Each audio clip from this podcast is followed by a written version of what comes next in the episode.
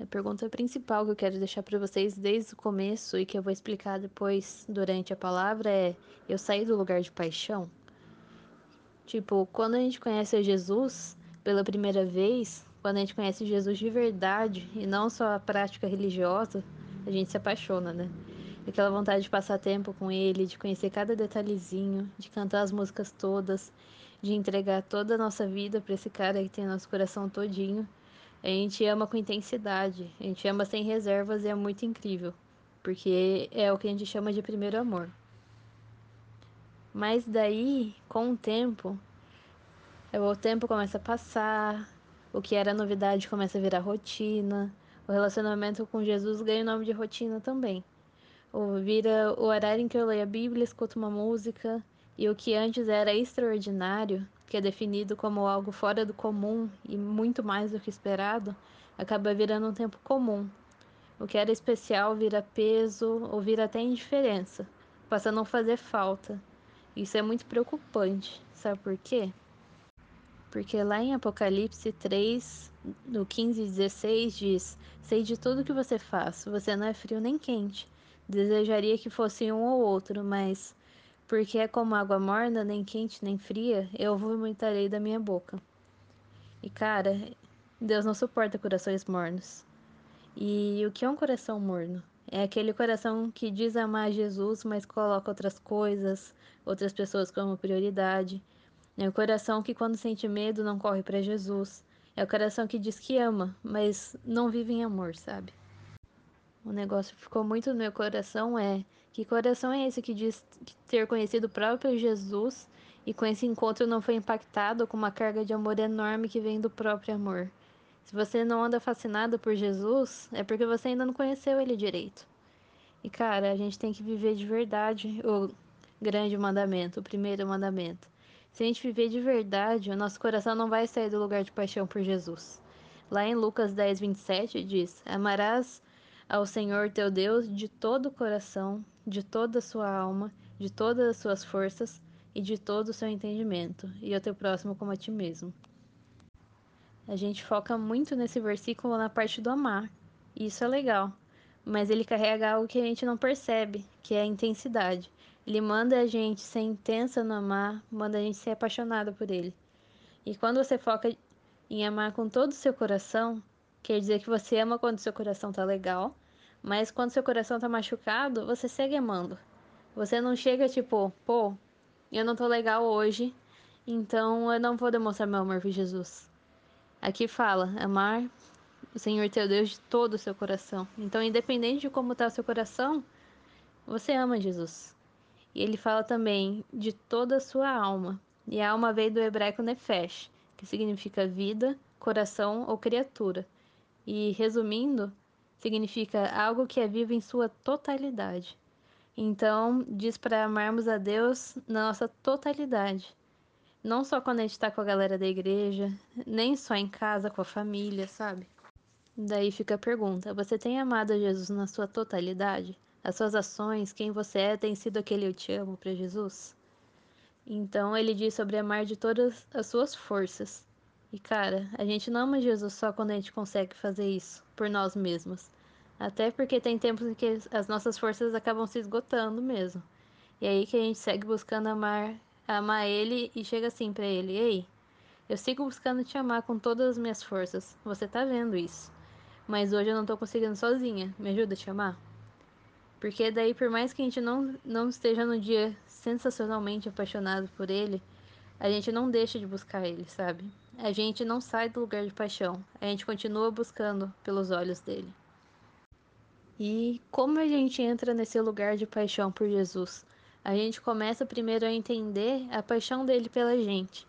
E o coração de Jesus queima de amor pela gente. A gente consegue ver isso bem claro lá em Cânticos 6, do 4 ao 5, e no 6, do 8 ao 9, que eu vou ler aqui para vocês. Amável como Jerusalém, na cidade dos sonhos, é encantadora, simplesmente irresistível. Seu olhar me deixa completamente sem graça. Sua beleza é demais para mim. É perfeita demais, eu não mereço tanto. Não há ninguém igual a ela, nunca houve nem haverá. Ela não tem comparação. Mais bela que qualquer modelo, ela é perfeita. Sabe isso que eu acabei de ler? Isso é Jesus falando sobre você. Você sabia que Jesus falava sobre você na Bíblia de um jeito tão apaixonado? Você faz parte da igreja e a igreja é a noiva de Cristo.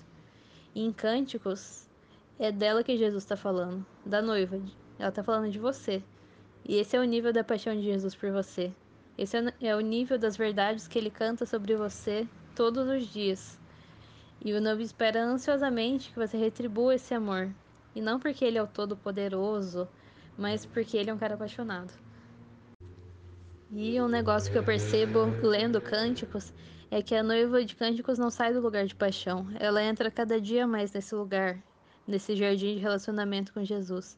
Ela começa ainda matura, assim, sem conhecer muito de Jesus, mas ela entra nesse lugar buscando conhecer. Mas o fato dela ainda não ter maturidade não impediu ela de se posicionar em buscar essa maturidade enquanto ela conhecia Jesus. E por que isso é importante?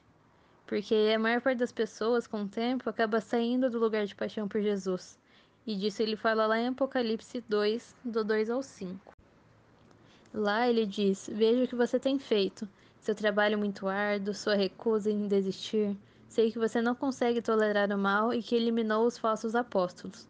Conheço sua persistência e coragem na minha causa, pois você nunca desiste. Mas você se desviou do seu primeiro amor. Por quê? Afinal, o que está acontecendo com você? Você tem alguma ideia de como você caiu? Volte, volte ao seu precioso primeiro amor. Não há tempo a perder, pois estou para remover sua luz. Cara, aí ele diz: Pô, que legal, você tem trabalhado bastante, tem feito muita coisa legal. Você luta super para seguir a minha palavra e tal mas você não me ama mais como antigamente. O que aconteceu com aquele primeiro amor? Como aquela paixão intensa na minha presença acabou? Você percebeu quando isso começou a acontecer? Cara, percebe quando foi que essa paixão começou a esfriar e volta ao primeiro amor, volta ao lugar de paixão por Jesus. Cara, a gente precisa nos, nos encantar com o perfume de Jesus, buscar constantemente os olhos dele. Eu preciso buscar conhecer o coração desse Deus que se fez homem para me ter com ele pela eternidade, sabe? Sabe quando eu falo sobre transbordar Jesus por aí? É um negócio que eu falo muito porque é muito forte para mim essa necessidade. Quando a gente está num lugar de paixão por Jesus, independente de onde a gente estiver, na escola, em casa, no trabalho, na rua, independente de onde a gente estiver, a gente vai transbordar o que a gente carrega dentro da gente. Então, se a gente está totalmente apaixonado por Jesus, a gente vai transbordar o quê? Pessoas que estão apaixonadas têm algumas características. E sim, eu fui pesquisar informações científicas sobre paixão para vocês. Olha só. Quando você está apaixonada, você involuntariamente mantém seus olhos focados no objeto da sua afeição. Então, quando você está apaixonada por Jesus, os seus olhos estão totalmente focados nele. Não dá nem tempo de olhar para as tempestades da vida, porque depois de ter um encontro com os olhos de amor, nada mais importa. Seus olhos estão sempre buscando, tipo, cara, aonde Jesus está, porque é preciso olhar para ele.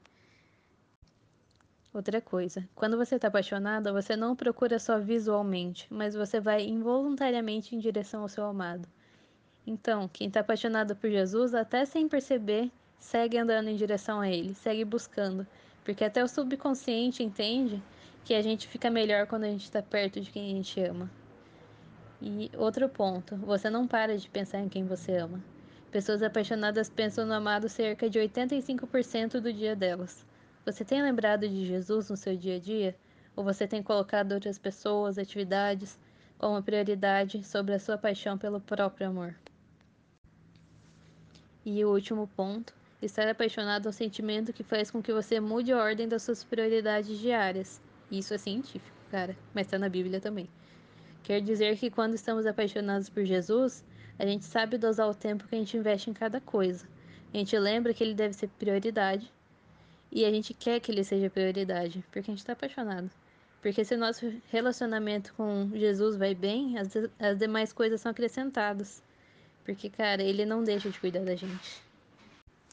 Então, a gente pode entender bastante sobre o que significa estar no lugar de paixão por Jesus, como isso começa, como isso normalmente se esfria, e com certeza tem muita gente aqui percebendo que, tipo, vixe, eu esfriei, eu não tô mais no lugar de paixão. E tá tudo bem, porque se a gente pedir ajuda para Jesus, a gente pode voltar a investir nesse tempo de relacionamento com Ele. A gente pode perceber também que muitas vezes, quando a gente esfria, a gente sai desse lugar de paixão e entra para esse lugar de indiferença.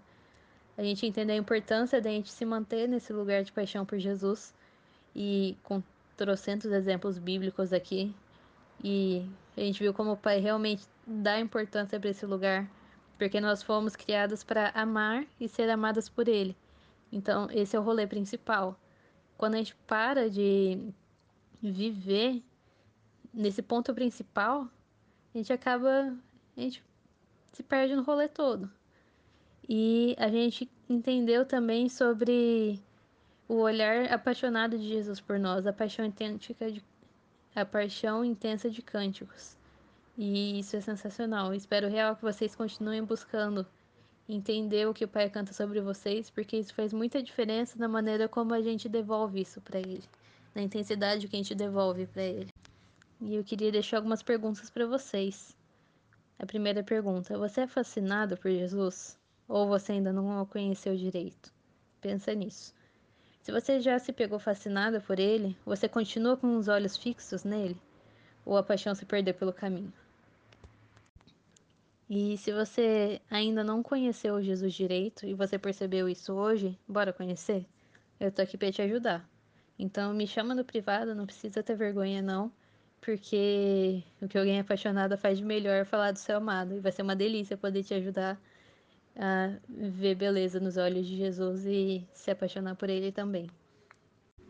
Pai, ora pelo, pelo coração das meninas que estão ouvindo a palavra aqui, para que você possa continuar ministrando sobre o coração delas durante essa semana, que elas possam continuar sendo direcionadas segundo o teu coração e que elas possam se manter nesse lugar de paixão por ti.